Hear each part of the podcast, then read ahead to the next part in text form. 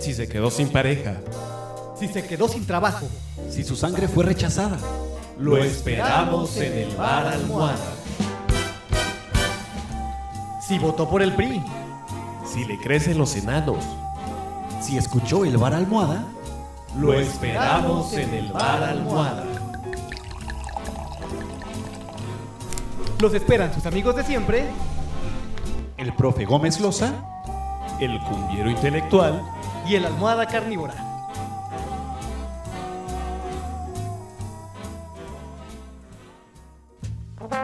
Señoras y señores, Bienvenidos sean. Al bar almohada. nueva época. Comenzamos.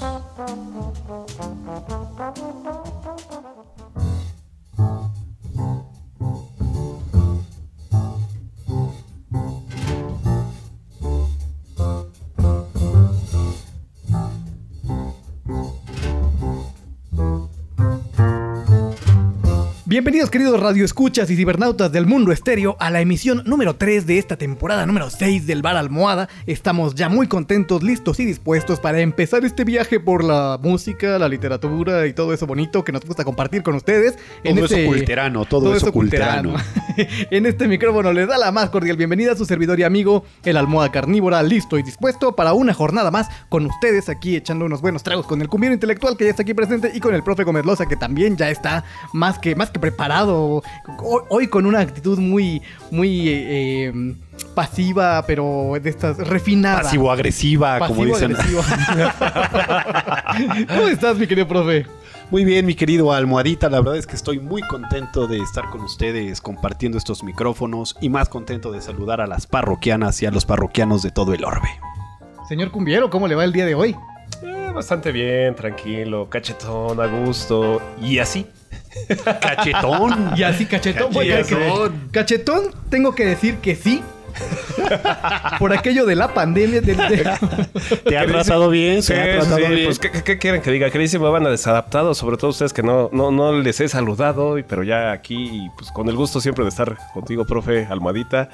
Pues es que, ¿qué quieren? Con tanto alcohol, pues uno termina cachetón. Sí, sí, Digo, sí. y La pues, botana, el eh, la alcohol. bota- exacto, es que... Es más la botana, ¿no?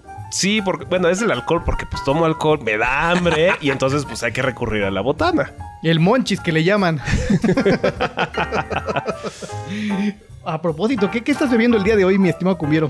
Eh, pues ando un poquito medio frío y además de que ya empieza a calar, ya, ya habrán sentido la semana, hace unas semanas que llegó noviembre y el frío junto con, con el mes, entonces pues un mezcalito, empezando con un mezcalito para, para empezar a... Empezando con un mezcal. Sí, no, no, pero ya, ya, ya me voy a controlar.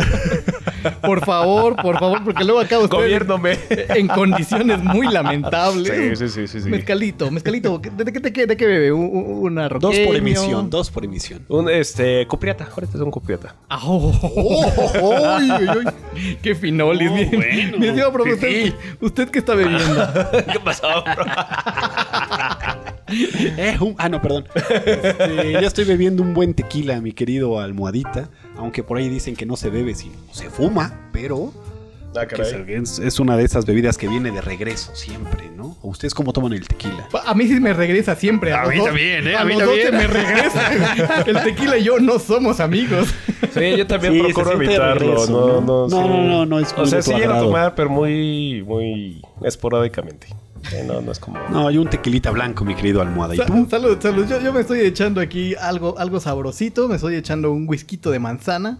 Rico para, para calentar. ¿Has probado el. ¿Cómo, cómo se llama? ¿El whisky perch? Eh, No, ese no, no es, no es- he es un licor, pero es, es eh, whisky con licor de durazno.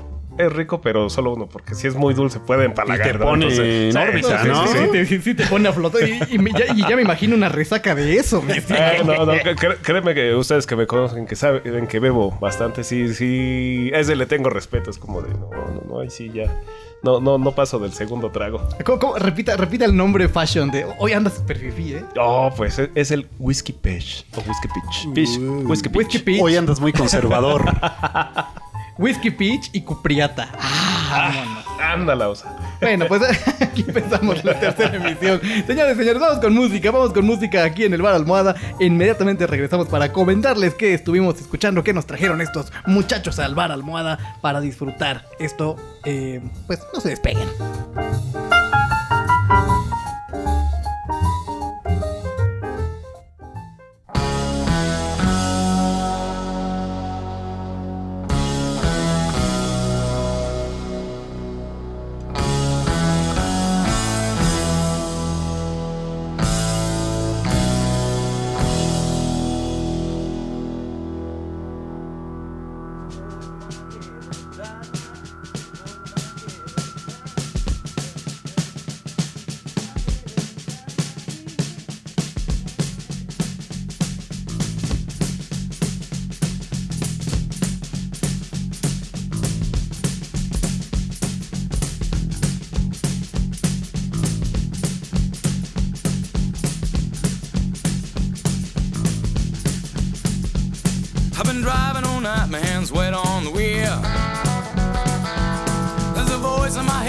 drives my heel.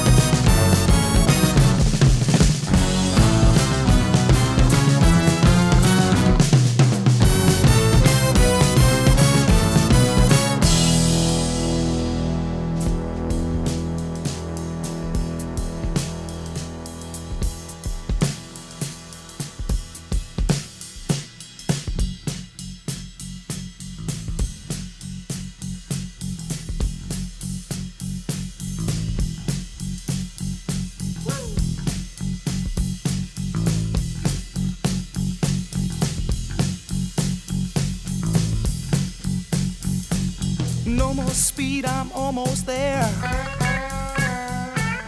Gotta keep cool now, gotta take care. Last car to pass, here I go. And the line of cars drove down real slow. Oh. And the radio played that forgotten song. Brenda Lee's coming on strong. And the newsman sang his same song.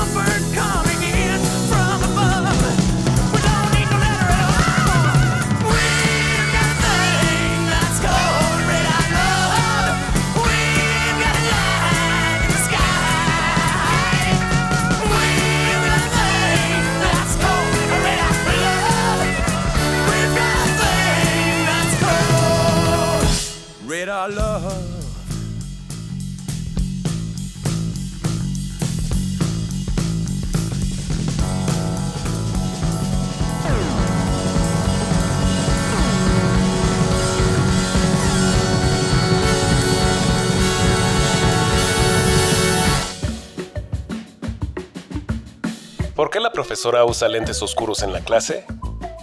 Porque sus alumnos son muy brillantes. Esto es El Bar Almohada.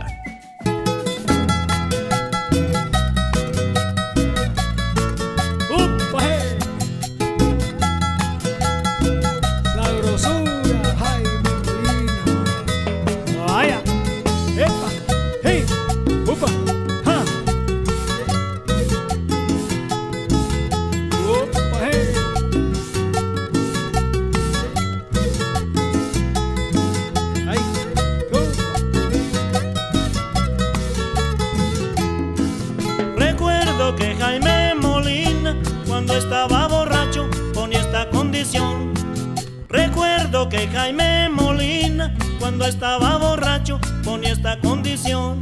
Que si yo moría primero, él me hacía un retrato. Oh, si él se moría primero, le sacara un son. Que si yo moría primero, él me hacía un retrato. Oh, si él se moría primero, le sacara un son. Ahora prefiero esta condición que me hiciera el retrato y no sacarle el son. Ahora prefiero esta condición que él me hiciera el retrato y no sacarle el son. Ahora prefiero esta condición que él me hiciera el retrato y no sacarle el son. Gózalo.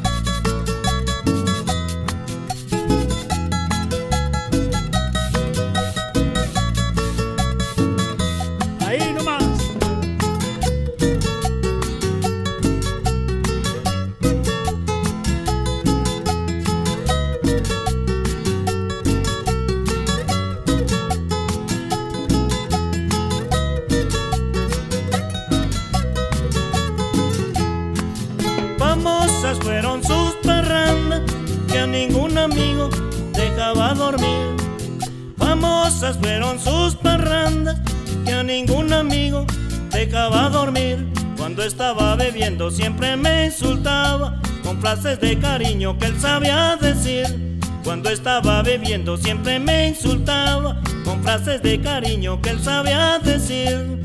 Luego en las piernas se me sentaba, me contaba un chiste y se ponía a reír. Luego en las piernas se me sentaba, me contaba un chiste y se ponía a reír. Luego en las piernas se me sentaba, me contaba un chiste y se ponía a reír. Upa, hey. Tristeza, la de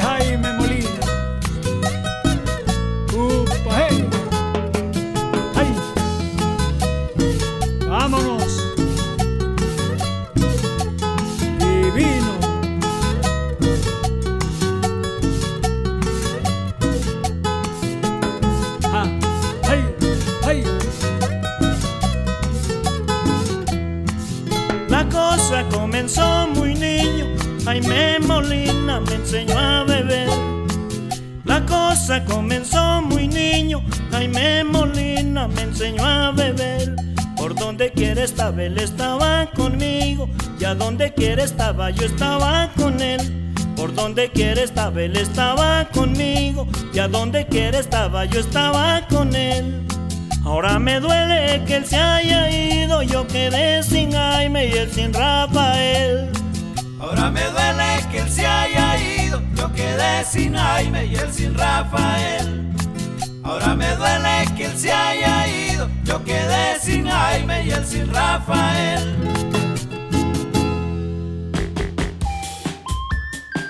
Oiga, doctor, soy asmático. ¿Es grave? No, es drújula. Esto es el bar almohada.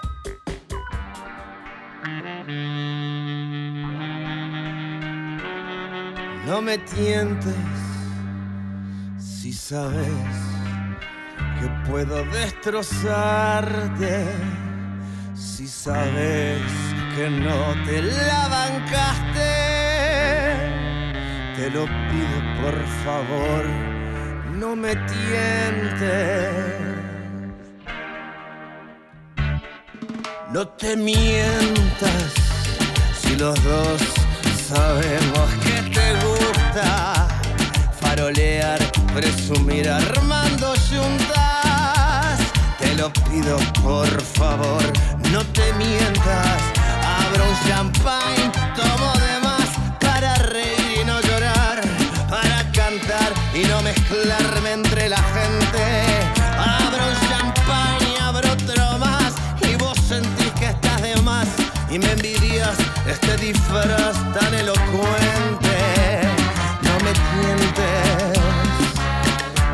Puedo serte indiferente.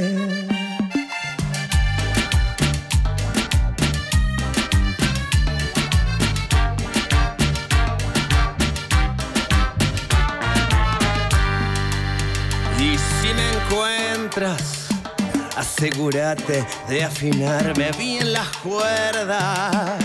Al menos esta vez lleva la cuenta de las vueltas que me diste si me encuentras. No me quieras, no. Si resulta que esta no es nuestra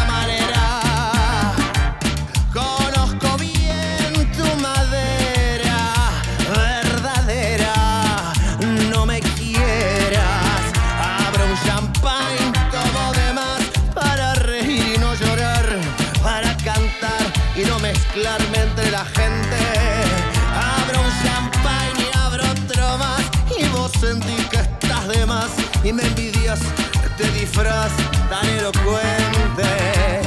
No me tientes, que puedo serte indiferente.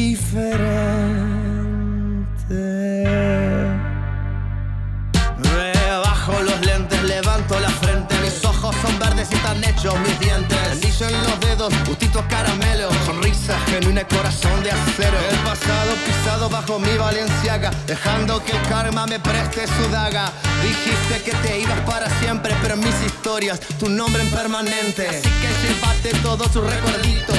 Que yo ya tengo mis versos afiladitos. Cuidado, intentas tirarme en el fango. Que como soga yo me salgo con un tango. Mi nombre es Enrique, alguna vez estuve roto. Y mira dónde he llegado con tan poco. Tengo todito el amor de mi gente. Y no me importa que me seas indiferente. Que me seas indiferente.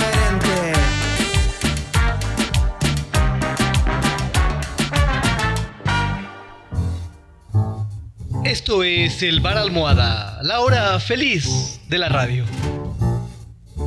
Epa, me ha, me ha gustado bastante el bloque con el que arrancamos esta tercera emisión. Muy, muy interesante, mi estimado Cumbiero. ¿Usted qué nos trajo? Pues mira, empezamos con algo y quizás los que son como muy fans de Hueso Colorado, de, de aquellas temporadas de Los Simpson que todos, eh, al menos pues, yo creo que nuestros contemporáneos adoran. Y los que están muy claveles recordarán aquel viaje a la feria mundial cuando se van y entonces empieza a sonar una rolita cuando van en el coche blanco. quien habrá reconocido esa rola es esta que es eh, Radar Love con Golden Earring, que pues es una banda, digo, no los ubiqué hasta hace un poco, unos añitos que justo busqué la rola, dije, a ver cuál es acá para conocer. Y lo curioso pensando que era una banda pues gringa acá, con, porque tiene todo el estilo así de justo de road movie, y resulta que es una, una banda de los Países Bajos. Entonces, anda la usa. Es casi lo mismo, mi querido cumbiero. Este, bueno, hablo de, de Este- de- eh, ¿cómo, cómo le llaman países neerlandeses? Nerlandia. De Nerlandia. De Neerlandia. Sí, los, los, no es Cartolandia. los otros Países Bajos, este, ni tampoco Neerlandia, ¿no? Donde están los nerds. Oh, ese sí es... Hijo, mano. Ok, muchas gracias por su colaboración. Qué amable de, de su parte. Pues ahí estuvo Golden Earring. Gold- Golden Earring. eh, que, que, interpretando Radar Love. que estuvo muy activo en los años 70. Los 70 pero principalmente. Han estado sacando reversiones, de, o bueno, compilaciones de su obra. Las pueden encontrar ahí en cualquier plataforma eh, de, su predilect- de su predilección. Y eh, bastante buena esta banda, eh, bastante. Yo creí que ibas a poner Andy Williams cuando, cuando dijiste lo de los Simpsons. Dije, ay, Sí, sí, sí. Y, y por tercera ocasión vuelve a salir Williams cantando Moon River. algún día, algún día programaremos algo de Andy Williams.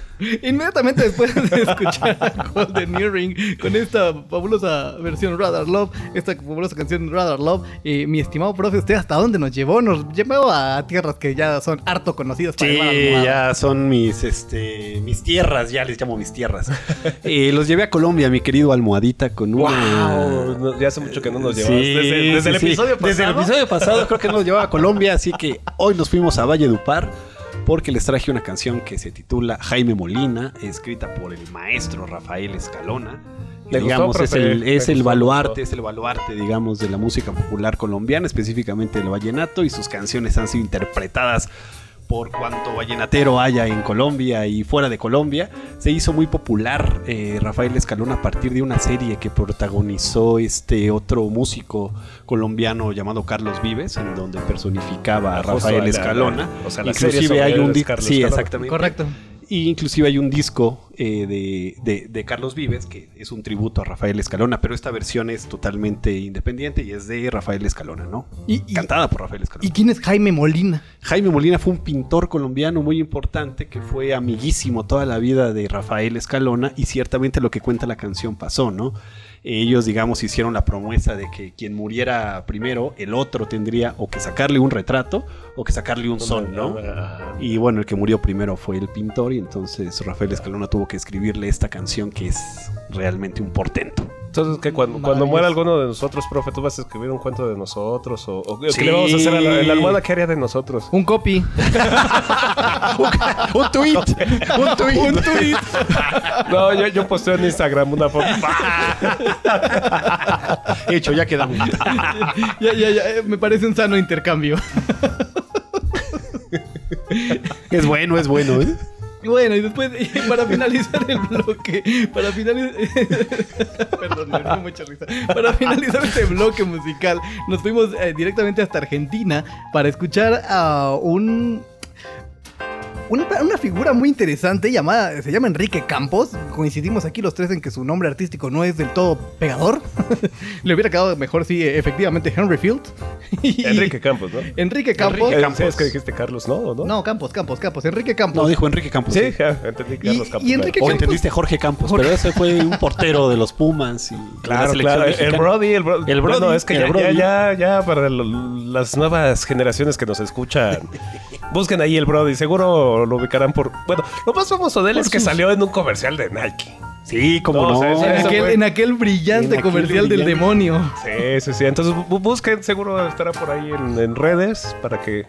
Pero en su momento fue, ¿qué fue? Pues hace, ¿qué? ¿30 años? ¿O 25 ya, profe? No, yo creo que ya. Fue, del- del- no, fue después del Mundial del Veintitantos 94, ¿sí? entonces... Sí, sí, sí. Pero bueno, regresamos bueno, a la venía canción, desde ya- antes. ya Estábamos hablando de Enrique Campos. Y Enrique Campos es una, es una figura súper increíble que acaba de. Está como saliendo a la luz.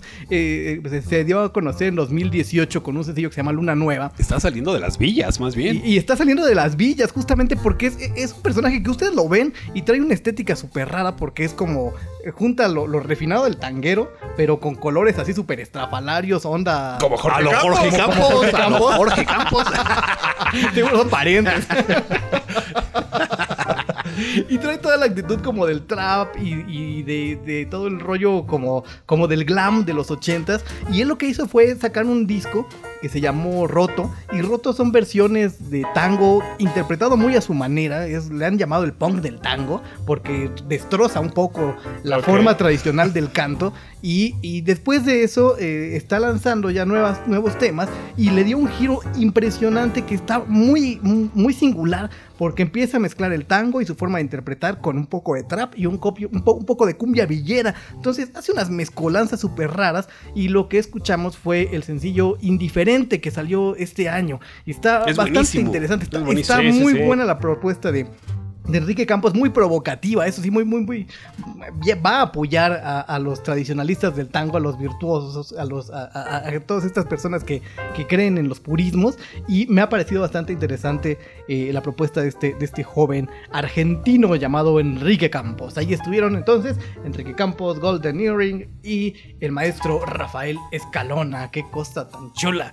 Eh, bueno, señores, señores, eh, hoy tenemos Rincón Literario. Hoy el, hoy el profe Gómez Loza se pone a leer Ñaca, ñaca. y nos trae literatura, la literatura de miedo. Así es que preparen sus oídos, que ahorita eh, mientras le iremos pensando con qué musicalizar, ya tengo un par de opciones, pero vamos directamente al rincón literario con el profe Gómez Loza.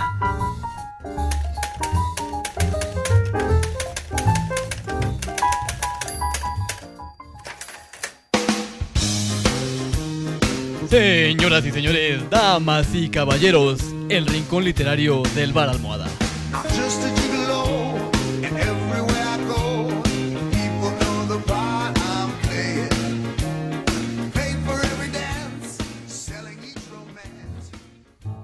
Pues ya estamos aquí en el rincón literario del Bar Almohada, señores y señores, con el profe Gómez Loza, que como todo un buen profesor de literatura, trae no solo su libro, no solo su libro rayado con anotaciones al margen y todo esto, sino además trae su fichita técnica para explicarnos. Saco quién- tweet. sa- saca tweet. Coco de, con parches Coco, de los codos. Su- Sí, exactamente. ese tipo de cosas. Su pipa, su, Pipa. su- su pelo enmarañado, sus lentes de pasta. No, eso está. Ahorita Tengo marañas en el alma. no- no, bueno, rápido, paréntesis. Eh, no sé si ya vieron esta serie que sacó Netflix, la de Close Enough. Que es el mismo que hace de este Quintel, que es el que hace un show más. Entonces hay un personaje justo ya chaburrucón, como nosotros comprenderemos, pero trae justo todo ese look. Trae todo el. Sí, sí, sí, el saquito, el outfit. los de- toda la como lo están actitud, toda la actitud. Mi querido profe, ¿qué vamos a estar leyendo el día de hoy? Pues les traje, nos vamos a quedar en Argentina con el buen Enrique Campos, porque les traje a una escritora argentina que se ha vuelto, digamos, toda una rockstar de la literatura. Y digo rockstar porque ella quería hacer música de adolescente. De hecho, escribió muy buena parte, qui- quizás una década, escribió sobre música en página 12. O sea, era Eh, como el alma del reportero. Exactamente, sí, reportera musical y Todavía todo el tengo una estilo. oportunidad. Todavía tienes una oportunidad. De, Y- que, de, de- de- de ponerte a escribir cuentos y demás. Ah, sí, sí, por- claro, sí, sí, sí. Por supuesto, por supuesto, mi querido cumbero. qué, o de ¿De qué qué? estamos hablando? Ah, pensé que todavía seguíamos en los copies. Pero bueno, al mismo tiempo escribía ella, digamos, ya saben, esa historia por las noches en su casa, sola. Una, es una adolescente, digamos, un poco tímida, prácticamente no tenía mucho vínculo, muchas amistades. Y eh, escribió, pues básicamente, eh, una novela, a- eh, digamos, a- por ahí de 1994, 1995, cuando ella tenía 19 años de edad. Esta novelita se llama, si no mal recuerdo, Bajar es lo peor. Y se convirtió en una novela, digamos, de culto en Argentina. Fue eh, muy criticada, digamos, por todos los literatos argentinos, pero muy bien recibida por el público. Y bueno, después de esa novela, ella escribió muchísimo periodismo. Eh, hasta 2004 que publicó su segunda O novela. sea, 20 años después. Eh, 10 años No, después, 10. más 2004, o menos. sí, 10, sí, Sí, sí, 10 sí, años después. Las matemáticas no se me dan la última vez. Hombre, ¿a poco? Ah, es el mezcal, es el mezcal, perdón. y esta novela se llama Cómo desaparecer completamente. con la que no le fue tampoco del todo bien con la crítica literaria, pero siguió siendo una escritora de culto. Y hasta 2016, eh, digamos, se vuelve ya, digamos, una escritora muy, muy solicitada, muy seguida, porque Anagrama le publica un libro de cuentos llamado Las cosas que perdimos en el fuego. Estamos hablando de Mariana Enríquez, que el año pasado ganó el premio Herralde de novela con una novelita llamada Nuestra parte de noche. Y el caso de Mariana Enríquez es muy, muy, muy peculiar porque es una de las pocas escritoras en América que escribe eh, género de terror. No es un género que se haya cultivado mucho en este lado del mar océano, pero Mariana Enríquez lo cultiva y lo cultiva muy bien. Digamos, se aleja de los clichés, se aleja un poco de todas estas historias fantasmagóricas, ¿no? Europeas. Y eh, todo, digamos, es un retrato social, es un retrato moral, es un retrato político, ¿no? Eh, de vida cotidiana que a ella le causa mucho terror. Entonces sus cuentos están siempre permeados más o menos por esta situación. Es una escritora muy joven, eh, ella nació en 1973 en Lanús, que es además un barrio de Buenos Aires, de la periferia de Buenos Aires, que es un barrio muy industrial. Y eh, a los 10 o 11 años más o menos se mudó con su familia a La Plata.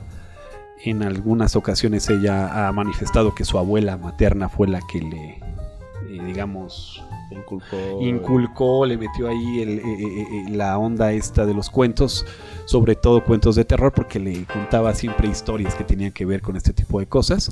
Y bueno, Mariana Enríquez es un personaje muy, muy, muy singular, le encantan los cementerios, tiene una crónica fascinante sobre sus visitas a diversos cementerios, en su casa tiene un altar ahí con cosas que se ha encontrado en la calle o con, inclusive con cosas que se ha robado, ¿no? En alguna ocasión fue a las catacumbas en Francia y se encontró con un hueso y pues se lo trajo. ¿no? y, ahí lo, y ahí lo tiene en su altar. Un y- souvenir. un souvenir, tiene una cruz que una vez encontró en la calle de estas cruces de Panteón y pues, la, la- la tiene ahí de cabeza en su altar, tiene Ok. collares muy coloridos, tiene un cráneo que también se encontró en la calle según ella. ok, Este, uno va por la calle y se encuentra Sí. un cráneo. Cosas por el estilo que pues, tiene ahí y que ella ha manifestado que no son ningún tipo de invocación, simplemente es un adorno que está Le en su gusta, casa. o sea, le, le, le, le, le gusta mucho la cosas, literatura de terror, le gusta mucho escribir sobre terror.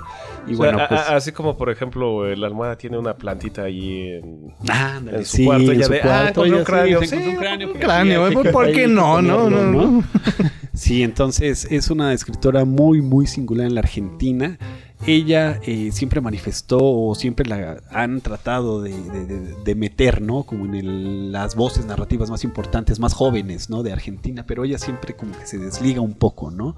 Sobre todo porque dice que, bueno, nunca he entendido realmente de qué va este tipo generacional, ¿no? Dice, bueno, pues yo escribí mis cuentos y los sigo escribiendo y Y no me importa mi y- generación. Y no me importa mi generación realmente, ¿no?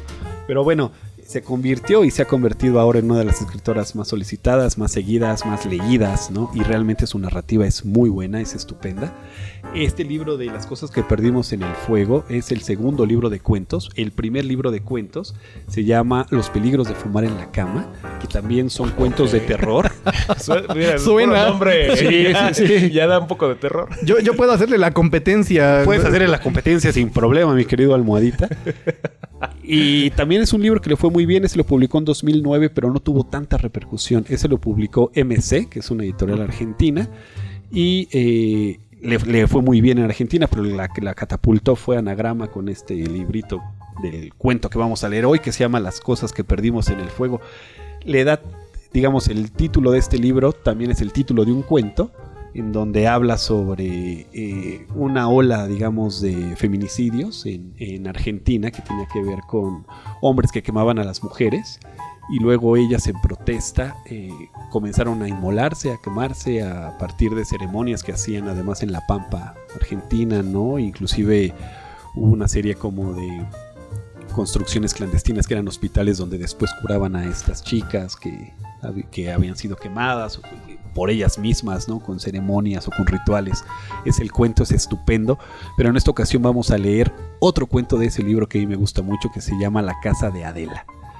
Entonces, Me es lo una dijo. Adela. Me lo dijo Adela, exactamente porque a Mariana Enríquez está muy obsesionada con la niñez, está muy obsesionada con las casas, sobre todo con las casas abandonadas, está muy obsesionada la música, odia a los Beatles, este, cosas por el estilo, ¿no? Entonces, este- ya- ya me di- gustó. di- digamos que este cuento reúne muchas de sus obsesiones, sobre todo porque ella es, digamos, una escritora que tiene mucha influencia de la literatura europea de terror, pero digamos con este toque latinoamericano le da... Lo tropicalizó Lo todo. tropicalizó. Maravilloso, maravilloso. pues bien, mi estimado profe, desde su ronco pecho, este cuento de Mariana. Mariana Enríquez. Arránquese.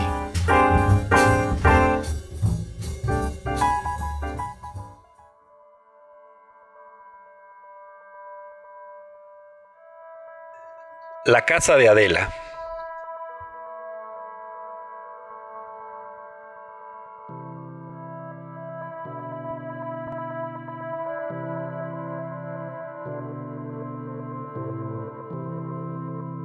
Todos los días pienso en Adela. Y si durante el día no aparece su recuerdo, las pecas, los dientes amarillos, el pelo rubio demasiado fino, el muñón en el hombro, las botitas de gamuza, regresa de noche, en sueños. Los sueños con Adela son todos distintos, pero nunca falta la lluvia, ni faltamos mi hermano y yo, los dos parados frente a la casa abandonada, nuestros pilotos amarillos, mirando a la policía en el jardín, que hablan en voz baja con nuestros padres. Nos hicimos amigos porque ella era una princesa de suburbio, mimada en su enorme chalet inglés insertado en nuestro barrio gris de Lanús, tan diferente que parecía un castillo, y sus habitantes, los señores, y nosotros, los siervos en nuestras casas cuadradas de cemento con jardines raquíticos. Nos hicimos amigos porque ella tenía los mejores juguetes importados que le traía su papá de Estados Unidos, y porque organizaba las mejores fiestas de cumpleaños cada 3 de enero, poco antes de Reyes y poco después de Año Nuevo, al lado de la pileta, con el agua que bajo el sol de la siesta parecía plateada, hecha de papel de regalo, y porque tenía un proyector y usaba las paredes blancas del living para ver películas mientras el resto del barrio todavía tenía televisores blanco y negro. Pero sobre todo nos hicimos amigos de ella, mi hermano y yo, porque Adela tenía un solo brazo, o a lo mejor sería más preciso decir que le faltaba un brazo, el izquierdo. Por suerte no era zurda, le faltaba desde el hombro. Tenía ahí una pequeña protuberancia de carne que se movía con un retazo de músculo, pero no servía para nada. Los padres de Adela decían que había nacido así, que era un defecto congénito. Muchos otros chicos le tenían miedo o asco. Se reían de ella, le decían monstruita, adefesio, bicho incompleto, decían que la iban a contratar en un circo, que seguro estaba su foto en los libros de medicina. A ella no le importaba, ni siquiera quería usar un brazo ortopédico. Le gustaba ser observada y nunca ocultaba el muñón. Si veía la repulsión en los ojos de alguien, era capaz de refregarle el muñón por la cara o sentarse muy cerca y rozar el brazo del otro con su apéndice inútil, hasta humillarlo, hasta dejarlo al borde de las lágrimas. Nuestra madre decía que Adela tenía un carácter único, era valiente y fuerte, un ejemplo, una dulzura, que bien la criaron, que buenos padres, insistía. Pero Adela decía que sus padres mentían. Sobre el brazo. No nací así, contaba. ¿Y qué pasó? le preguntábamos, y entonces ella contaba su versión. Sus versiones, mejor dicho. A veces contaba que le había atacado su perro, un Doberman negro llamado Infierno. El perro se había vuelto loco, le suele pasar a los Doberman, una raza que según Adela tenía un cráneo demasiado chico para el tamaño del cerebro. Por eso les dolía siempre la cabeza y se enloquecían de dolor. Se les trastornaba el cerebro apretado con los huesos. Decía que le había atacado cuando ella tenía dos años. Se acordaba el dolor, los gruñidos, el ruido de las mandíbulas masticando, la sangre manchando el pasto, mezclada con el agua de la pileta. Su padre lo había matado de un tiro. Excelente puntería porque el perro cuando recibió el disparo todavía cargaba con Adela bebé entre los dientes. Mi hermano no creía en esta versión. A ver, ¿y la cicatriz dónde está? Ella se molestaba. Se curó re bien, no se ve. Imposible, siempre se ven. No quedó cicatriz de los dientes, me tuvieron que cortar más arriba de la mordida. Obvio, igual tendría que haber cicatriz, no se borra así nomás. Y le mostraba su propia cicatriz de apendicitis en la ingle como ejemplo. A vos porque te operaron médicos de cuarta. Yo estuve en la mejor clínica de capital. Bla, bla, bla, bla, le decía a mi hermano y la hacía llorar. Era el único que le enfurecía, y sin embargo, nunca se peleaban del todo. Él disfrutaba con sus mentiras. A ella le gustaba el desafío, y yo solamente escuchaba, y así pasaban las tardes después de la escuela hasta que mi hermano y Adela descubrieron las películas de terror, y cambió todo para siempre.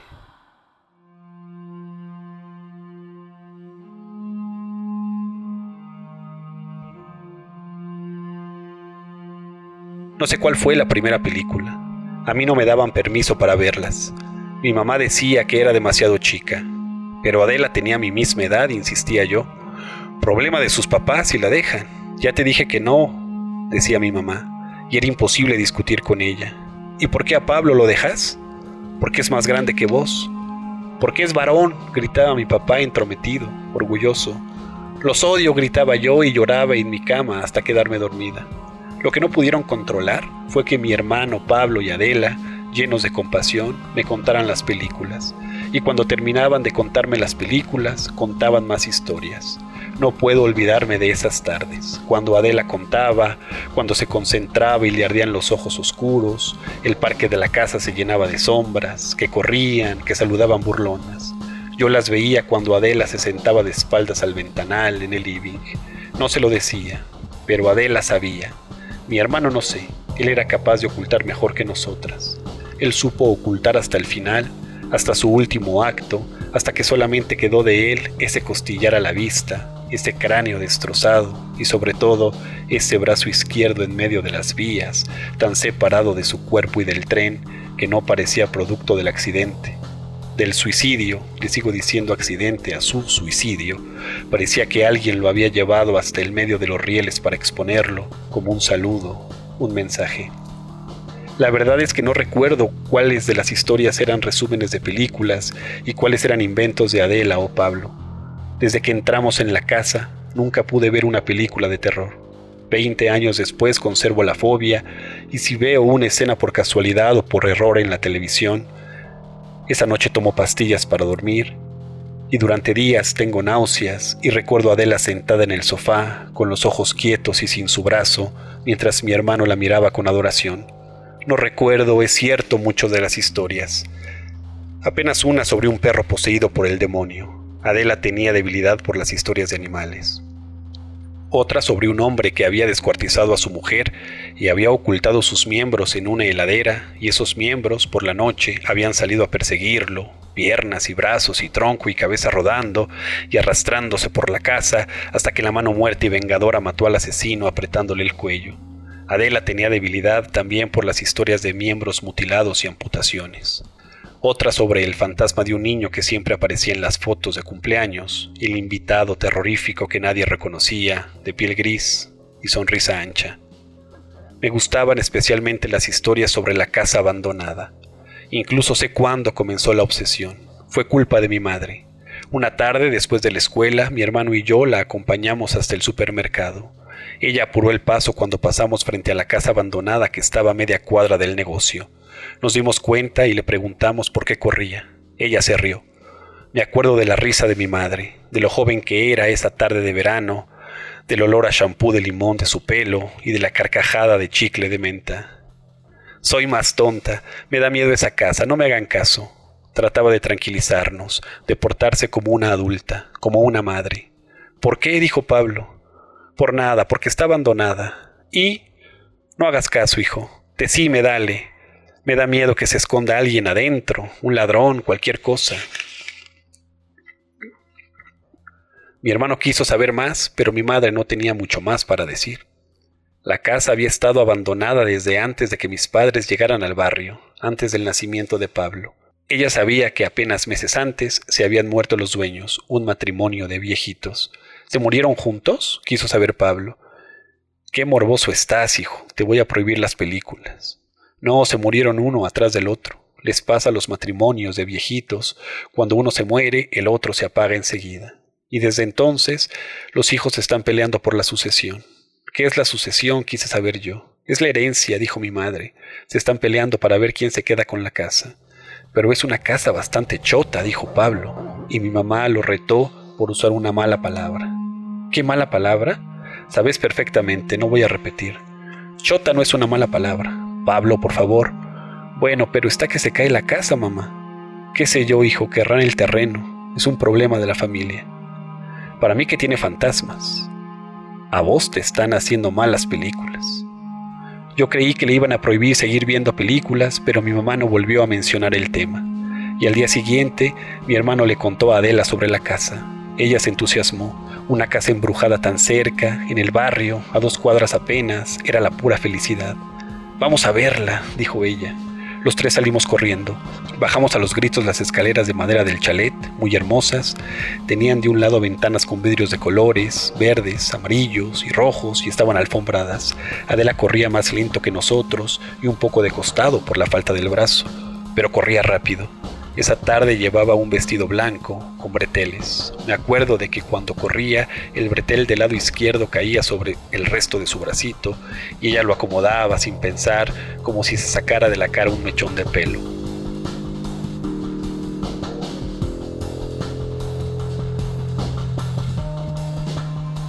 La casa no tenía nada especial a primera vista, pero si se le prestaba atención había detalles inquietantes. Las ventanas estaban tapiadas, cerradas completamente, con ladrillos, para evitar que alguien entrara o que alguien saliera. La puerta, de hierro, estaba pintada de marrón oscuro. Parece sangre seca, dijo Adela. Exagerada, me atreví a decirle. Ella solamente me sonrió. Tenía los dientes amarillos. Eso sí me daba asco. No su brazo o su falta de brazo. No se lavaba los dientes, creo, y además era muy pálida, y la piel traslúcida hacía resaltar ese color enfermizo como en los rostros de las geishas. Entró en el jardín, muy pequeño, de la casa, se paró en el pasillo que llevaba a las puertas, se dio vuelta y dijo, ¿se dieron cuenta? No esperó nuestra respuesta. Es muy raro. ¿Cómo puede ser que tenga el pasto tan corto? Mi hermano la siguió, entró en el jardín y como si tuviera miedo también se quedó en el pasillo de baldosas que iba de la vereda a la puerta de entrada. Es verdad, dijo, los pastos tendrían que estar altísimos. Mirá, Clara, vení. Entré, cruzar el portón oxidado fue horrible. No lo recuerdo así por lo que pasó después. Estoy seguro de lo que sentí entonces, en ese preciso momento. Hacía frío en ese jardín y el pasto parecía quemado, arrasado, era amarillo y corto ni un yuyo verde, ni una planta. En ese jardín había una sequía infernal y al mismo tiempo era invierno, y la casa zumbaba, zumbaba como un mosquito ronco, como un mosquito gordo. Vibraba. No salí corriendo porque no quería que mi hermano y Adela se burlaran de mí, pero tenía ganas de escapar hasta mi casa, hasta mi mamá, de decirle, sí, tenés razón, esa casa es mala, y no se esconden ladrones, se esconde un bicho que tiembla, se esconde algo que no tiene que salir. Adela y Pablo no hablaban de otra cosa. Todo era la casa. Preguntaban en el barrio sobre la casa, preguntaban al kiosquero y en el club, a don Justo que esperaba el atardecer sentado en la puerta de su casa, a los gallegos del bazar, a la verdulera. Nadie les decía nada de importancia, pero varios coincidieron en que la rareza de las ventanas tapiadas y ese jardín reseco les daba escalofríos, tristeza, a veces miedo, sobre todo miedo de noche. Muchos se acordaban de los viejitos. Eran rusos o lituanos, muy amables, muy callados. ¿Y los hijos? Algunos decían que peleaban por la herencia, otros que no visitaban a sus padres, ni siquiera cuando se enfermaron. Nadie los había visto, nunca. Los hijos, si existían, eran un misterio. Alguien tuvo que tapiar las ventanas, le dijo mi hermano don Justo. Vos sabés que sí, pero lo hicieron unos albañiles, no lo hicieron los hijos.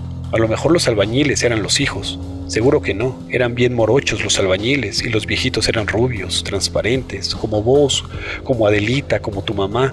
Polacos debían ser, de por ahí.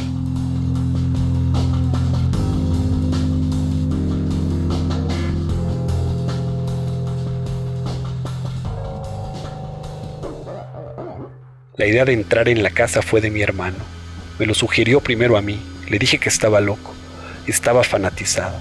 Necesitaba saber qué había pasado en esa casa, qué había adentro. Lo deseaba con un fervor muy extraño para un chico de 11 años.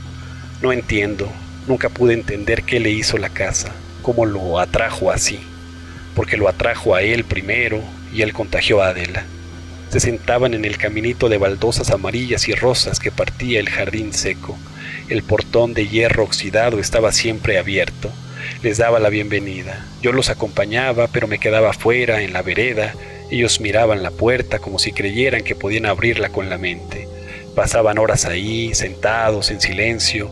La gente que pasaba por la vereda, los vecinos, no les prestaban atención. No les parecía raro, o quizá no los veían. Yo no me atrevía a contarle nada a mi madre. O a lo mejor la casa no me dejaba hablar. La casa no quería que lo salvara. Seguíamos reuniéndonos en el living de la casa de Adela, pero ya no se hablaba de películas. Ahora Pablo y Adela, pero sobre todo Adela, contaban historias de la casa. Parecieron sorprendidos, se miraron.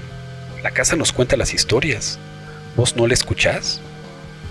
Pobre, dijo Pablo, no escucha la voz de la casa. No importa, dijo Adela, nosotros te contamos, y me contaban. Sobre la viejita que tenía ojos sin pupilas, pero no estaba ciega. Sobre el viejito que quemaba libros de medicina junto al gallinero vacío, en el fondo. Sobre el fondo, igual de seco y muerto que el jardín, lleno de pequeños agujeros con madrigueras de ratas. Sobre una canilla que no dejaba de gotear porque lo que vivía en la casa necesitaba agua. A Pablo le costó un poco convencer a Adela de que entrara. Fue extraño. Ahora ella parecía tener miedo. Se turnaban. En el momento decisivo ella parecía entender mejor. Mi hermano le insistía. Le agarraba del único brazo y hasta la sacudía. En el colegio se hablaba de que Pablo y Adela eran novios y los chicos se metían los dedos en la boca hasta la garganta haciendo gesto de vómito. Tu hermano sale con la monstrua, se reían. A Pablo y Adela no les molestaba. A mí tampoco, a mí solamente me preocupaba la casa.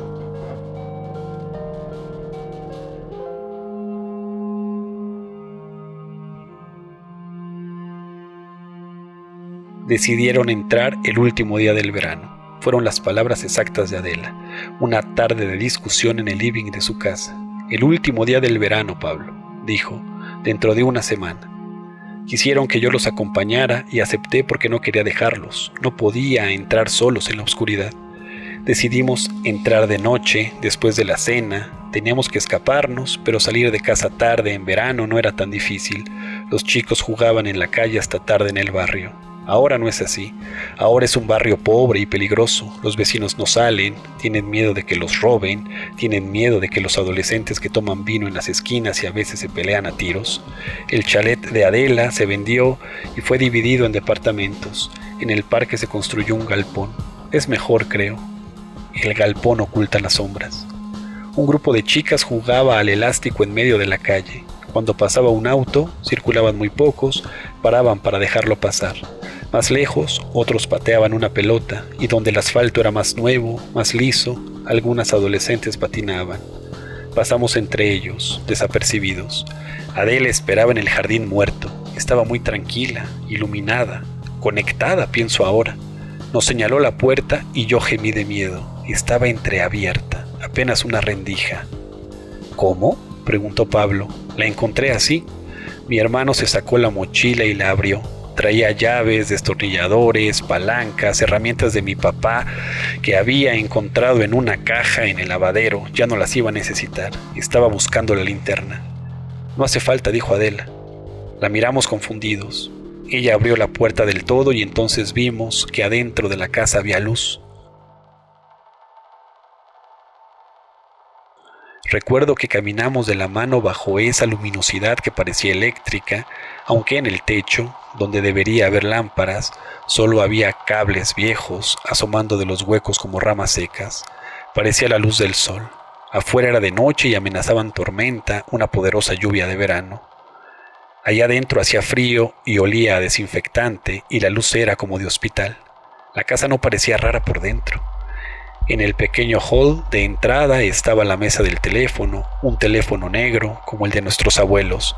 Que por favor no suene, que no suene. Me acuerdo que recé así, de que repetí eso en voz baja, con los ojos cerrados, y no sonó. Los tres juntos pasamos a la siguiente sala. La casa se sentía más grande de lo que parecía desde afuera, y zumbaba como si vivieran colonias de bichos ocultos detrás de la pintura de las paredes. Adela se adelantaba entusiasmada sin miedo. Pablo le pedía, espera, espera, cada tres pasos. Ella hacía caso, pero no sé si nos escuchaba claramente. Cuando se daba vuelta para mirarnos parecía perdida. En sus ojos no había reconocimiento. Decía, sí, sí, pero yo sentí que ya no nos hablaba. Pablo sintió lo mismo, me lo dijo después. La sala siguiente, el living, tenía sillones sucios, de color mostaza, agrisados por el polvo. Contra la pared se apilaban estantes de vidrio. Estaban muy limpios y llenos de pequeños adornos, tan pequeños que tuvimos que acercarnos para verlos.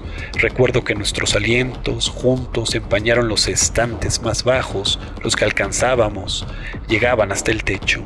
Al principio no supe lo que estaba viendo. Eran objetos chiquitísimos, de un blanco amarillento, con forma semicircular. Algunos eran redondeados, otros más puntiagudos. No quise tocarlos. Son uñas, dijo Pablo. Sentí que el zumbido me ensordecía y me puse a llorar. Abracé a Pablo, pero no dejé de mirar. En el siguiente estante, el de más arriba, había dientes, muelas con plomo negro en el centro, como las de mi papá, que las tenía arregladas incisivos como los que me molestaban cuando empecé a usar aparatos, paletas como las de Roxana, la chica que se sentaba delante de mí en el colegio. Cuando levanté la cabeza para alcanzar a ver el tercer estante, se fue la luz. Adela gritó en la oscuridad. Mi corazón latía tan fuerte que me dejaba sorda. Pero sentía a mi hermano que me abrazaba los hombros, que no me soltaba. De pronto vi un redondel de luz en la pared. Era la linterna.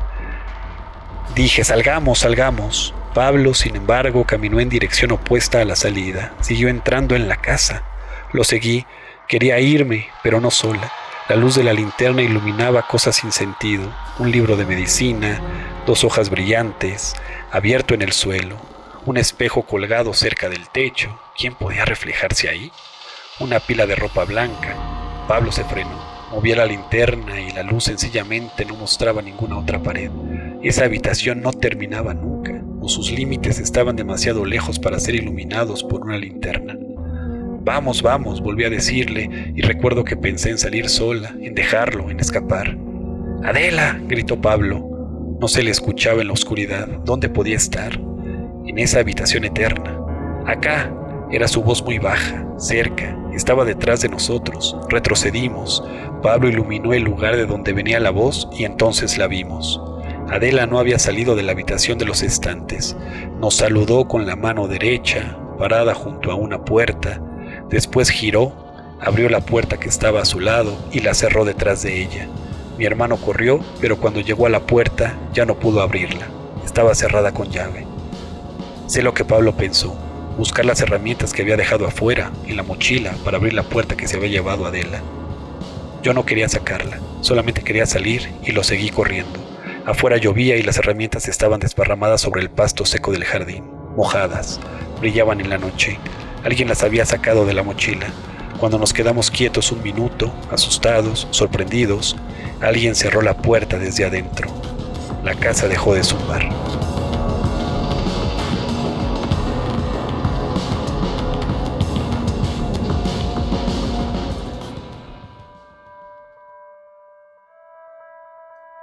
No recuerdo bien cuánto tiempo pasó Pablo intentando abrirla, pero en algún momento escuchó mis gritos y me hizo caso. Mis padres llamaron a la policía, y todos los días, y casi todas las noches, vuelvo a esa noche de lluvia, mis padres, los padres de Adela, la policía en el jardín, nosotros empapados, con pilotos amarillos, los policías que salían de la casa diciendo que no con la cabeza, la madre de Adela desmayada bajo la lluvia. Nunca la encontraron, ni viva ni muerta. Nos pidieron la descripción del interior de la casa. Contamos, repetimos. Mi madre me dio un cachetazo cuando hablé de los estantes y de la luz. La casa está llena de escombros, mentirosa, me gritó. La madre de Adela lloraba y pedía, por favor, ¿dónde está Adela? ¿Dónde está Adela? En la casa le dijimos. Abrió una puerta de la casa, entró en una habitación y ahí debe estar todavía. Los policías decían que no quedaba una sola puerta dentro de la casa, ni nada que pudiera ser considerado una habitación. La casa era una cáscara, decían. Todas las paredes interiores habían sido demolidas. Recuerdo que los escuché decir máscara, no cáscara. La casa es una máscara, escuché. Nosotros mentíamos o habíamos visto algo tan feroz que estábamos choqueados. Ellos no querían creer siquiera que habíamos entrado en la casa. Mi madre no nos creyó nunca, ni siquiera cuando la policía rastrilló el barrio entero, allanando cada casa. El caso estuvo en televisión, nos dejaban ver los noticieros, nos dejaban leer las revistas que hablaban de la desaparición. La madre de Adela nos visitó varias veces y siempre decía, a ver si me dicen la verdad, chicos, a ver si se acuerdan. Nosotros volvíamos a contar todo. Ella se iba llorando. Mi hermano también lloraba. Yo la convencí.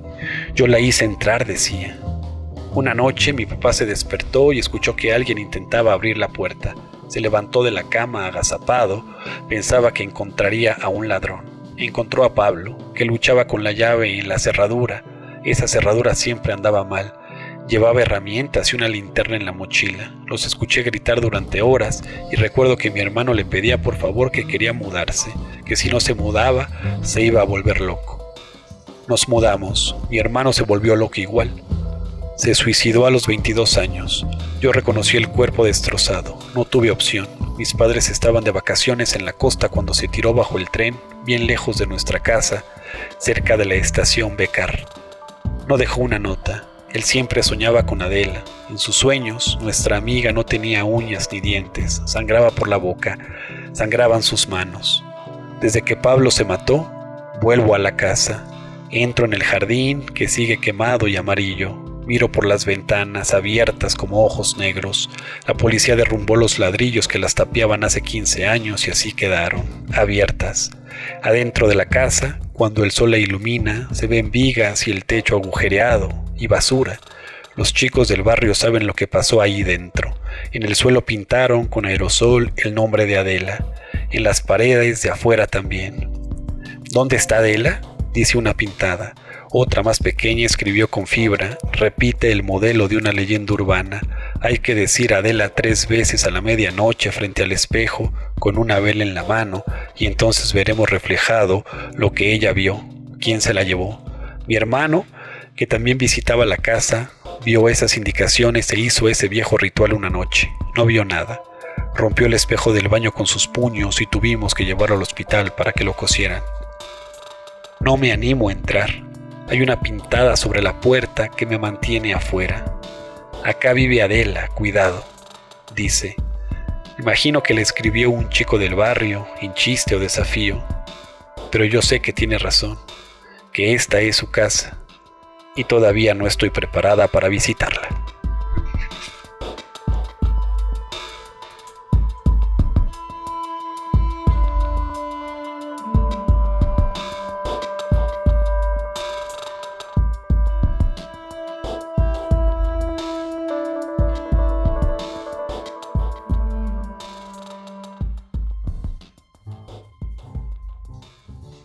Tres veces cumbiero, tres veces. Di tres, Tres veces te encañé. Nada más me falta la velita, bro. Diga tres veces cumbiero y podrá ver lo Y que podrá verlo, y podrá ver lo que hace el cumbiero en las noches. ¿Qué- ¿Quién va a querer ver eso?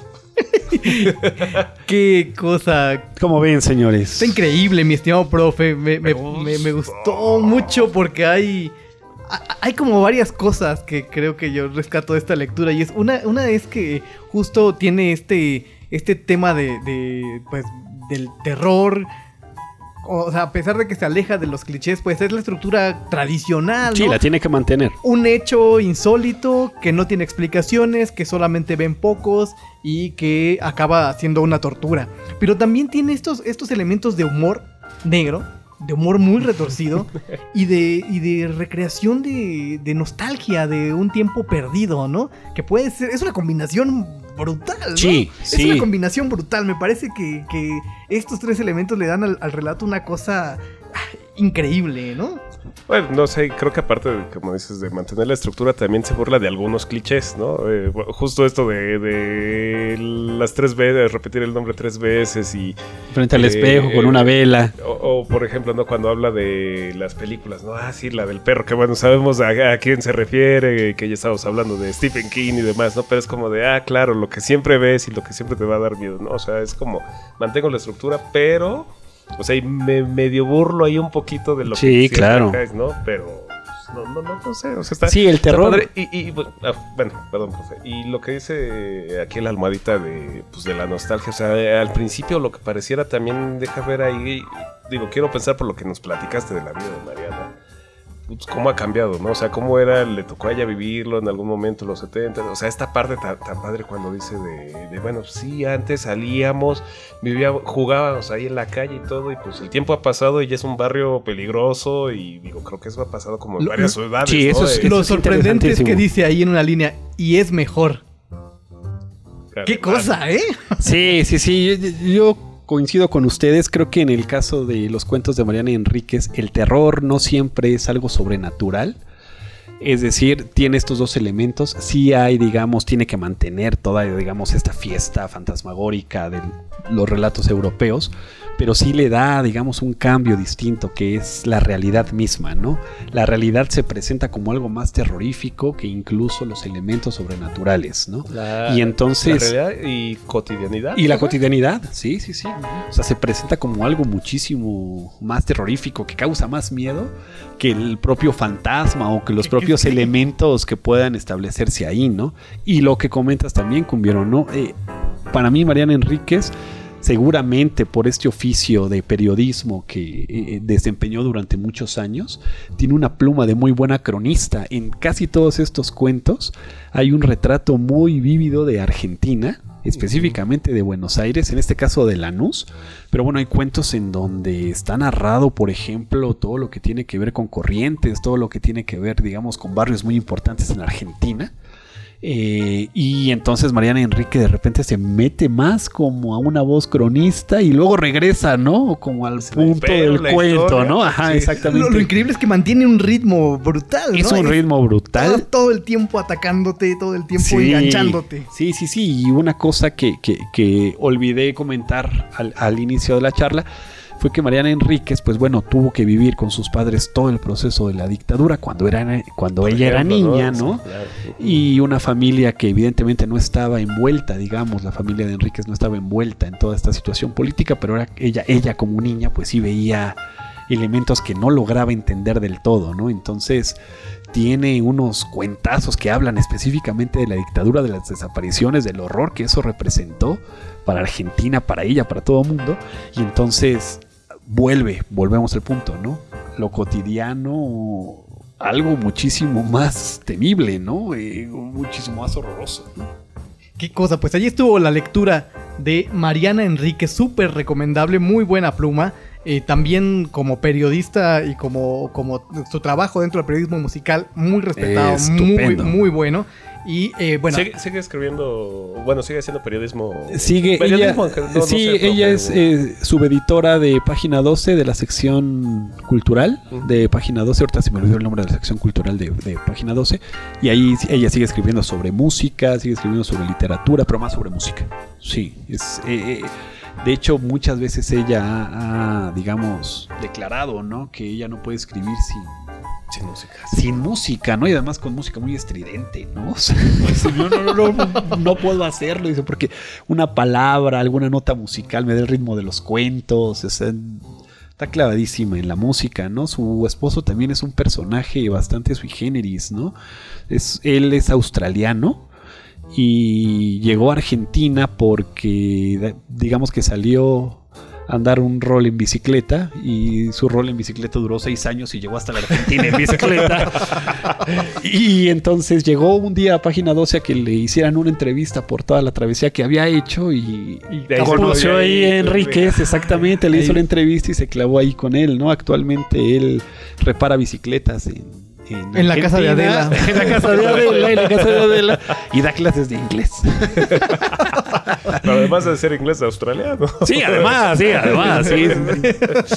sí. da clases de australiano. Australia. Pues bien, recomendabilísima la pluma que nos trajo el día de hoy el profe. Y como pues es una buena autora eh, de- de- y, y muy clavada en la música, teníamos que encontrarle algo, algo singular para, para llevarla.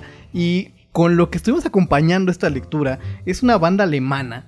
Una banda alemana que yo hace poco me, me sumergí en un género que desconocía absolutamente, que se llama el Doom Jazz o el dark jazz. Y entonces es una corriente... yo, bueno, Ah, caray, ah, caray. Es una corriente europea. No vieron los ojos que hicimos, pero. Sí, sí, es que yo también así me, me voló la cabeza cuando empecé a escuchar estas bandas. Es una corriente eh, alemana, bueno, europea más bien, porque hay de, de varias, de varias nacionalidades. Y eh, esta banda es particularmente alemana, se llama The Kilimanjaro Dark Jazz Ensemble. Y, y- y lo que hacen es como retomar ciertas texturas, todas estas agrupaciones de lo que fue el Doom Metal y mezclarlas con texturas del jazz y hacen una cosa espeluznante que crea unas atmósferas increíbles. Entonces ahí estuvo Marian Enríquez acompañada de eh, el Kilimanjaro Dark Jazz Ensemble en voz del profe Gómez Loza. Señoras y señores, esto fue el Rincón Literario. ¡Qué bonito! Digo, Qué bonito, pa- lo para no- bonito. no- ya, ya que no tuvimos Para seguir en la de- sintonía. ni de Día de Muertos, ni de Exactamente, monstruos cumbiero, para sí, no para- no podíamos no dejarlo dejarlo, pasar. No, podíamos dejarlo, no podíamos dejarlo. Así es que ahí estuvo, señores y señores, el Rincón Literario. Muchas gracias, mi querido profe. Gran- Gracias a gran recomendación. ustedes.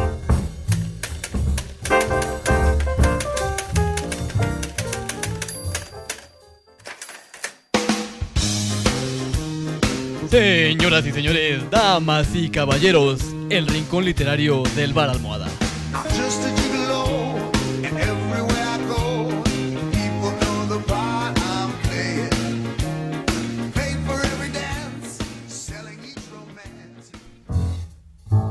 Esto es El Bar Almohada, la hora feliz de la radio.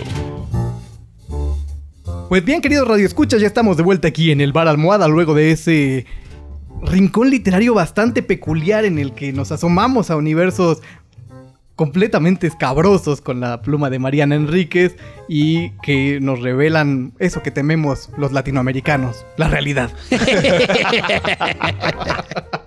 Pues bien, es momento de irnos con más musiquita, algo más sabrosito. Vamos a poner. eh, bueno, este bloque musical está muy chulo. Ahí, ahí les dejamos para que, para que cambien el mood, salgan de, de las marañas mentales y se pongan a bailar. Esto es un bar. Muy guapachoso. Ya, ya acabaron, ya acabaron, ya acabaron las, las eh, los devaneos por el imaginario y ahora vamos con los devaneos por el cuerpo. Señoras y señores, esto es el bar almohada, no se despeguen.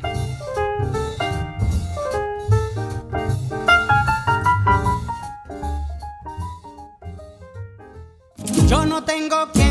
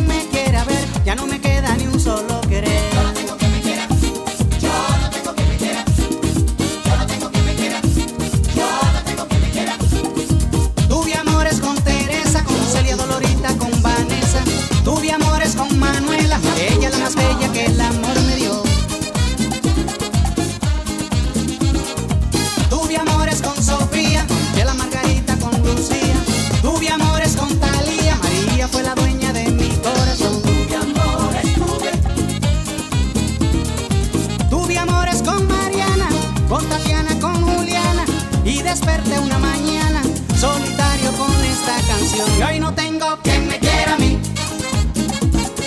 Ya se fueron todas las mujeres. Yo no tengo quien me quiera a mí, yo no tengo quien me quiera ver, ya no me queda ni un solo querer, no tengo quien me quiera a mí. Ya se fueron todas las mujeres. Yo no tengo quien me quiera a mí, yo no tengo quien me quiera ver, ya no me solo querer.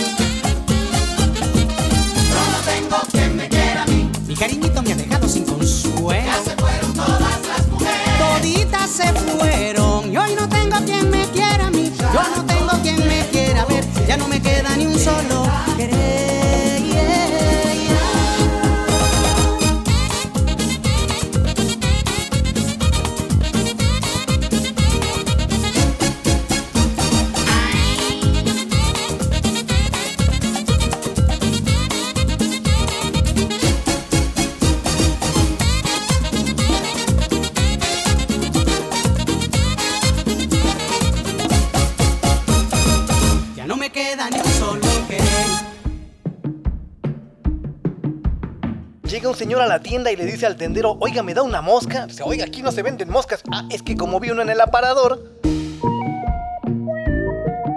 Esto es El Bar Almohada.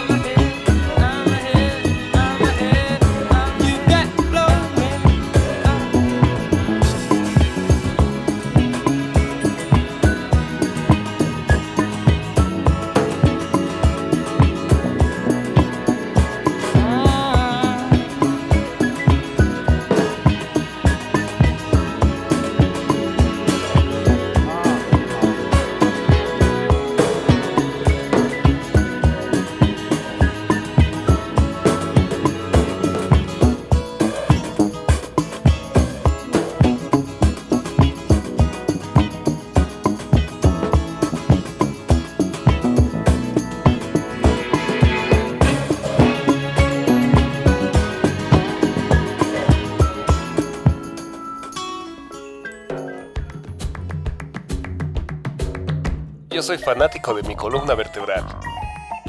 Porque tengo todos sus discos. Esto es El Bar.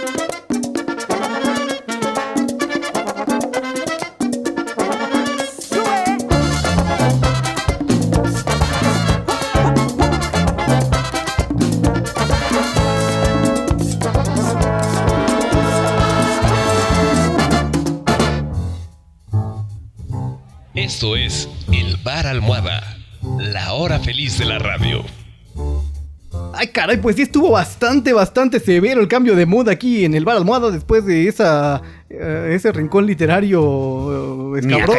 Espeluznante. Espeluznante nos pusimos a bailar y lo que trajimos para este eh, eh, rincón, este rincón, para este bloque, Para este rincón. para este rinconcito. para este rincón El, el- musical. el otro rincón que no es el literario. Eh, para el otro rincón que no es el literario, fue nada más y nada menos que aquí empezó ahora eh, el buen profe Gómez Loza, que fue el que puso la nota alta. Así es, mi querido Almohadita. Y es que yo de adolescente escuchaba mucho una canción que se llama Procura. de Chichi Peralta, no sé si la han escuchado. Yo creo que sí, todo el mundo hasta la bailamos y cosas por Ah, no, el ¿qué es estilo. eso, profe? y bla, bla, bla. Yo soy medio fifí, entonces. Sí, es cierto, es cierto. Tú no eres guapachoso, pero bueno, para los Ah, sí, sí, guapachosos hasta- hasta conocíamos me la muy buena rola. una vez, eh, de convencer. Sí, en serio. hace caray. Ay, sí, ay, sí. ay, ay, ay, Qué presumido, eh, mencionas, qué presumido, qué presumido. Créeme que por eso la ubico, porque pues sí. Ah, si ya- no. Si no, Si no, nada. La vanidad, la vanidad del cumbiero En alguna intelectual. estación radial de estas guapachosas se le han de haber dedicado. Hasta le llamaron por teléfono. La serenata. La serenata. Tiene una serenata. Ay, qué tiempos. Bueno, pero el vocalista, eh, digamos, de este grupo de Chichi Peralta era un hombre bastante joven en ese entonces que se llama José del Carmen Feliz Matos y que después su nombre artístico se convirtió en Yandy Feliz. Y bueno, publicó dos discos realmente estupendos y de uno de esos discos les traje Los Amores. Maravillosa rola. Y, y Yandy Feliz, la verdad es que es ah, súper que después creo que se pegajoso. retiró y se fue a... Sí, de Creo que repente- fue a Australia, de hecho. Igual en En bicicleta. en bicicleta, también en bicicleta. Porque estaba muy feliz. El cumbiero se quejan de mis Si estuviera así de- Bueno, presenta tu rola, cumbiero. Uy, uy, ya, ya, ya ves cómo se siente cuando suena. Ya, está bien. Y así. No, pues lo que les traje es, digo, de, de ese entono ya saben que siempre soy la, nota disonante dentro del bar y lo que escuchamos fue a Shogi Otis, que fue un guitarrista por acá de los 60, 70 que se perdió durante 30 años, o sea, no produjo nada después, digamos, de su fama que traía. Y apenas en el 2012, 2013 volvió a sacar un disco, y así como volver a tocar, era como la promesa, era un jefe porque era multiinstrumentista, de hecho eh, era como, lo definieron así en su momento, como quien iba a ser el heredero o el, digamos, eh, continuista de Jimi Hendrix, pero digo, también el estilo era muy distinto. Empezó como con el blues y después ya es como con el, entre el soul y el funk psicodélico y todo. Y esta rolita más tranquilita que es eh, Adam Ahead. Sí, está ahí que, digo, alude a Out of My Head, pero sí está la, ahí la, la escritura es un poquito medio extraña. Es Out, o sea, A-U-T y algo así. Y, bueno, eh, eh, y así, y así. y así, y así. Pues ahí estuvo este, este magnífico eh, guitarrista de Los Ángeles, que justo, que, que ciertamente mi estimado Conviero es un talento bastante eh, que me gusta que lo programes porque últimamente han salido muchas cosas en el en el en la en las plataformas se han dado a conocer muchas rolas que se autonombran como R&B, ¿no? Ah, Rhythm and blues. sí, sí, sí. Y la verdad es que, pues, del originario Rhythm and Blues, que es como esto que acabamos de escuchar, como lo que actualmente hace James Hunter, comparado con lo que están vendiéndonos hoy como RB, pues nada que ver. No, no, no, ya. No sé, no sé en dónde se desvió el camino, pero bueno, eh, De- qué, de bueno. hecho, dentro de las reseñas dicen que, que era es como en realidad el, el antecesor de Prince. O sea, digo, lo que hizo Prince en su inicio también, que era pues, un también Prince fue un gran guitarrista, pero es como bus- busquen a Shogi Otis. O sea, vale la pena y tiene un sonidito bastante tranquilo. Es, es, es casi como para andar acá para el filtreo, profe. A ti que te gusta esto y demás. pues, musiquita. Yeah, yeah. Pues esta rolita es del año 1974, nos, nos, nos mandaste lejos en la historia y ahí está la recomendación de eh, Shugi Otis. Y- ando, ando muy retro, almohadita. Sí, hoy, hoy, hoy venía, hoy venías muy retro, mi estimado Cumbiero. Y, y bueno, y yo, y yo, yo ando en el otro lado y en la, en la fiesta totalmente. Cerramos el bloque musical con una banda bastante interesante de Chile que se llama La Banda Conmoción. Y la banda Conmoción es, fue parte de este de esta camada de que empezaron a hacer, que, que- que inspiró mucho Chico Trujillo con su cumbia chilombiana. Y lo que, eh, eh, lo que brilla es que ellos recorren como muchos de los eh, géneros latinoamericanos, pero los convierten y le hacen arreglos para esta agrupación que está compuesta casi exclusivamente de percusiones y metales. Entonces es como si un grupo de, de allá de los Balcanes empezara a tocar cosas este, latinoamericanas, pero con un feeling bastante bueno. Y lo que escuchamos viene en su más reciente álbum llamado Festejos del año 2017 y se llama eh, eh, Tu Fiesta. Tu fiesta que es una, un- pues, una celebración bastante, bastante chida. Pues ahí estuvo este bloque musical con el que cerramos el Bar Almohada en su emisión número 3, señoras y señores. Y bueno, ha llegado el momento de decir adiós. Muchas gracias. Pues porque las emisiones de 3 horas no son, no son una buena cosa. Para No son todos ya nos sanas. dimos cuenta que Sí, hasta creo para que- nosotros No son sanas, sí. Aquí, aquí, aquí todavía nos mantenemos sobrios, todavía podemos hablar con Claro. cierta soltura. Bla, bla, bla, Para bla, utilizar bla, el término bla. de moda, son tóxicas. Son tóxicas. Son relaciones largas tóxicas. Fueron buenas en su momento, pero. Pero- Pero ya, ya, Pero- ya. Pues bien, queridos radioescuchas, muchas gracias por habernos acompañado en esta emisión número 3. Ahí a que se despide el eh, querido cumbiero intelectual. Queridísima banda de desadaptados, creo que. eh, ah, sabrosón estos bares, como dicen así, ya más cortos. Qué bueno que nos escuchen, qué piensan y todo. Y. La verdad, aquí tan sorprendido siempre por lo que aprendo musicalmente de ti, Almohadita. Y Aquí no hay literariamente cajito, de- digo, aquí no hay cajita de comentarios, ¿no? Este, sí, sí, pues, por supuesto a que nos través de pueden. nuestras redes Eso sociales. Haga, haga el comercial de nuestras redes sociales, mi estimado cumbiero, ya que anda por ahí. Me creerías que no me la... O sea, digo, sé que tenemos nuestras redes en, en Twitter, Instagram y Facebook, pero bueno, Facebook es para almohadas, es un hecho, pero Sí, también en lo demás. En Facebook. ¿Pero qué es? No, de ¿Es hecho, no arroba cambiamos almohada o arroba? sí. Arroba ahora almohada. Ah, sí, ya, sí. arroba bar almohada y ya síganos ahí. Dijo aquí Te haces, te haces. Manejo tantas cuentas que ya no Sí, sé. ya no sé ni cuál es. Muy bien, bien. muchas gracias por el pésimo comercial, mi estimado compiado. Profe, vámonos. Parroquianas y parroquianos de todo el orbe, un gusto haber estado nos con falta el ustedes. YouTube. Nos falta el YouTube, así es. Así no tenemos. Deberíamos de invitar a un youtuber. Bueno, en fin, eh, parroquianas y parroquianos de todo el orbe, les envío un abrazo enorme y eh, lean por favor a Mariana Enríquez, escúchenos y aprendan mucho del buen convivio intelectual y del grandísimo almohada carnívora al que vamos a postular para el Premio Nacional de Artes y Literatura. Ay, qué Claro, cosa. claro. deja, que, deja que escriba algo para dar, el, para dar el ancho, mi estimado profe. Bueno, ya, ya ves que hay libros de, de, de que están sacando los de copies, ¿no? Eh, sí, exactamente, entonces- sí. Sí, puede, Por ahí puede, puede ser, por ahí puede. ¿Cómo, ¿Cómo le llaman? ¿Poetweets?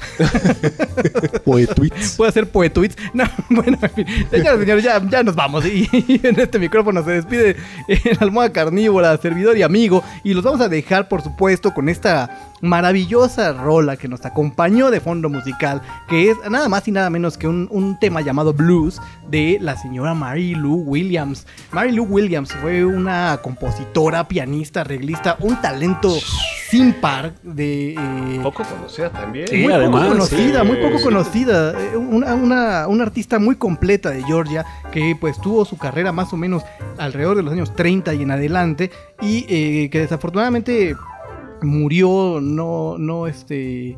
Pues no joven, pero sí una Pues, muerte más o menos trágica porque muere de cáncer y deja un legado bastante interesante, Marilu Williams. Si, si a ustedes les gusta como el, el jazz más clásico, rollos de swing y de bebop, también estuvo por ahí trabajando Ya- en, le en esa época. la. Le, tocó sí, la sí. transición de- del, del- del swing al bebop y, a- y- y- y creo que incluso tiene trabajos de free. Eh, de free jazz, pero esto es de su etapa más clásica, es blues de Mary Lou Williams, disfrútenla y busquen a esta excelente compositora que fue Mary Lou Williams. En fin, señoras y señores, eh, esto fue El Bar Almohada en su emisión número 3, nos escuchamos la siguiente semana. Temporada Nueva Normalidad. Temporada ¿no? Nueva o Normal. Temporada naranja. semáforo naranja Temporada todavía. semáforo naranja, naranja. todavía seguimos Eterno semáforo naranja. El eterno semáforo naranja. Muchas gracias. Nos escuchamos aquí eh, eh, a través de Señal BL y a través de redes sociales. Este fue el Baralmohada. Adiós.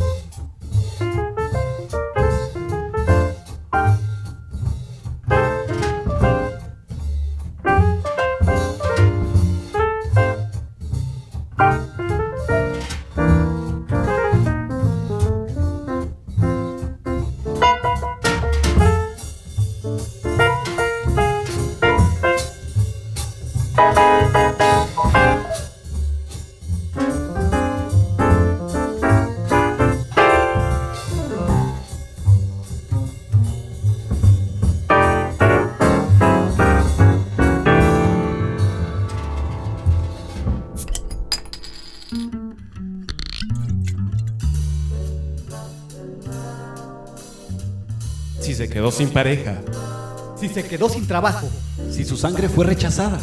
lo esperamos en el bar almohada. si votó por el PRI, Si le crecen los enanos, Si escuchó el bar almohada. lo esperamos en el bar almohada. los esperan sus amigos de siempre. El profe Gómez Loza. El cumbiero intelectual y el almohada carnívora. Ah, caray, sí fue un cambio de mood mm, bastante brutal. ya saben, eh, lo que nos gusta, ya cuando nos ponemos borrachos, lo que venga es bueno. Juanita. Juanita. Juanita. Un saludo a Juanita que acaba de aventar el. Sí, ya, ya, ya, ya se deschongó con, con el alcohol. Sí, ya, ya, ya, la, la- la Juanita ya se puso loca aquí. la mascota oficial del bar almohada. ¿Qué Juanita, cuál? ¿Cuál?